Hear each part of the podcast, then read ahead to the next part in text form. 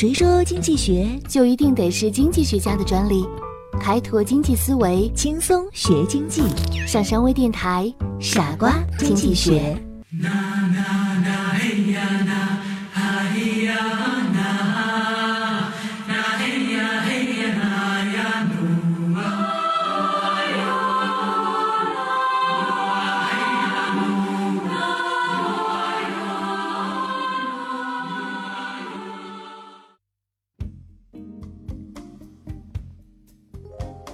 在一个空的杯子里放一只塑料球，然后再向杯子里注水。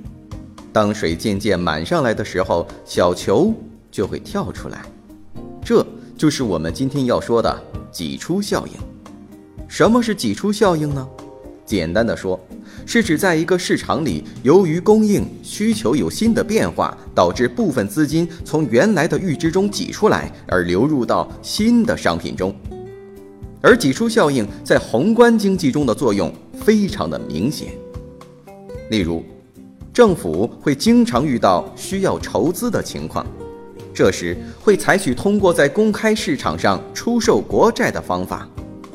而在政府发行国债时，由于货币供给量没有增加，政府证券的出售便会导致证券价格的下降，利率则会上调。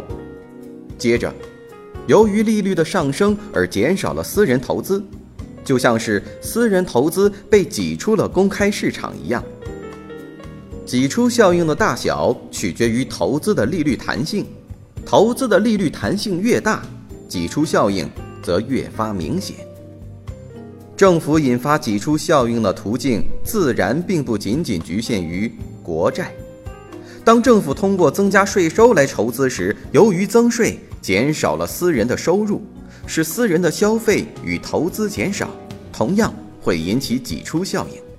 另外，如果政府实现了充分就业，政府支出的增加便会引起价格水平的上升，它也会减少私人的消费与投资，产生挤出效应。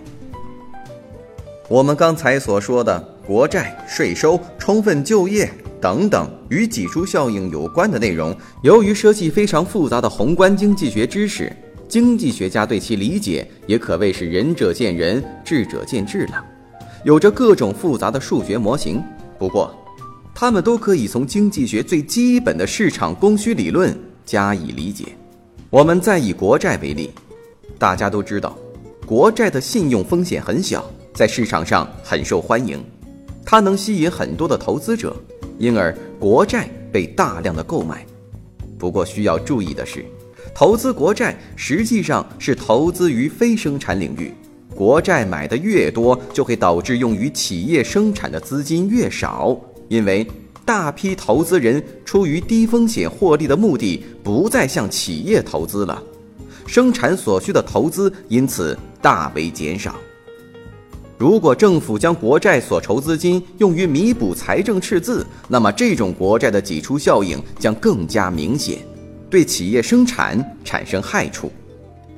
不过，如果国债所筹集的资金完全是游余资金，即处于游离状态的资金，它们将用于国家的项目投资，用于社会生产。而不是用于弥补财政赤字的话，这种挤出效应的不利之处便会减到最小。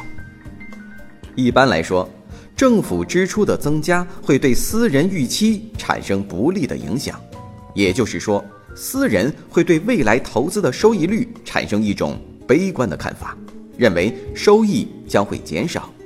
很明显，这个时候私人便会减少投资了。欢迎收听今天的傻瓜经济学，我是上山，我们下期节目再见。